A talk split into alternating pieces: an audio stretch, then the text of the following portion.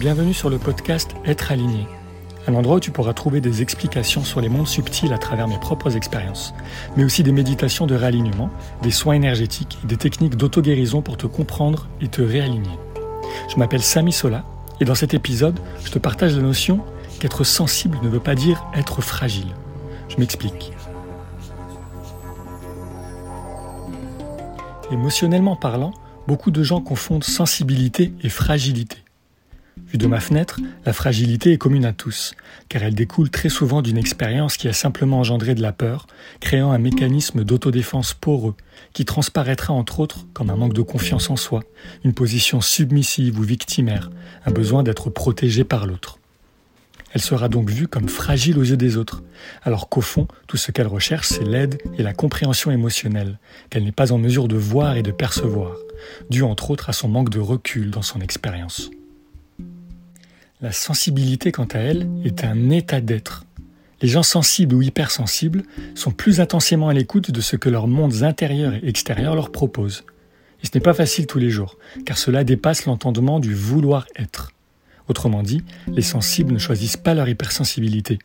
Je dirais plus qu'elle les a choisis pour expérimenter la vie d'une autre perspective, d'un autre point de vue. Alors il y a plusieurs types d'hypersensibilité. L'hypersensibilité sensorielle, qui est reliée à nos cinq sens, donc la difficulté à porter certains habits de par leur texture, la sensibilité à la lumière ou au son, l'amplification des goûts, des odeurs, etc. L'hypersensibilité émotionnelle, qui est le ressenti intense ou exaspéré de ses propres émotions ou de celles des autres, une empathie et une facilité à se mettre à la place de l'autre. Mais aussi une hypersensibilité énergétique, donc au ressenti des énergies subtiles, des lieux et histoires des lieux, l'ouverture de ses perceptions, etc. Tout se travaille, toutes se gèrent, toutes s'apprivoisent, et toutes peuvent devenir une force de vie lorsqu'elles sont comprises et acceptées pour ce qu'elles sont une capacité à percevoir les choses pour ce qu'elles sont vraiment, à travers le ressenti. Tout cela étant dit, une personne hypersensible peut paraître comme fragile lorsqu'elle n'a pas été soutenue dans sa sensibilité en grandissant.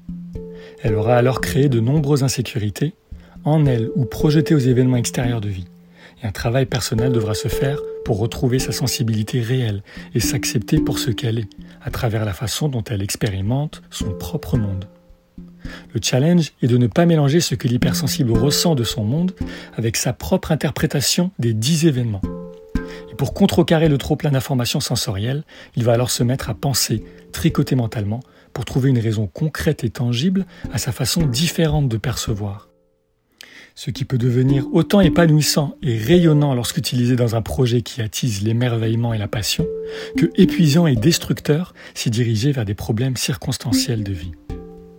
Pour les moins sensibles, comprenez tout de même que faire paraître de la sensibilité à de la fragilité, c'est aussi renier sa propre sensibilité au dit événement.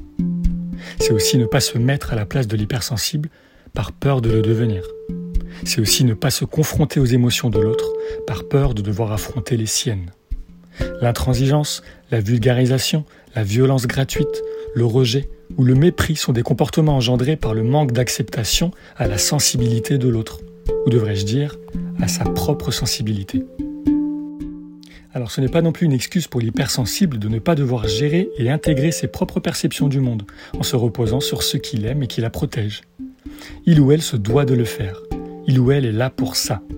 Se créer une autonomie émotionnelle et sensorielle et se responsabiliser quant à la façon dont il ou elle perçoit son monde, pour amener une autre perspective, plus subtile, plus sensorielle, plus ressentie de notre monde matériel visible 3D car la sensibilité ramène observation et compréhension de ce qui est, mais aussi compassion, douceur et tendresse dans la façon d'entreprendre les choses.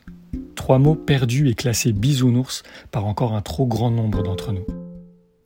Et c'est un aussi grand challenge pour le ou la sensible d'accepter sa propre vision innée du monde que pour les autres qui se voient confrontés à une vision plus subtile mais bien réelle à travers le comportement du dit sensible. Les personnes sensibles ont simplement la capacité à lire entre les lignes. Elles ne sont donc ni fragiles ni vulnérables. Bien au contraire en fait. Elles apportent une couleur différente à la vie, en maniant matériel et subtil à travers leur façon d'exprimer leur réalité. Les êtres sensibles sont très précieux pour notre futur à tous. Protégeons-les dans leur développement.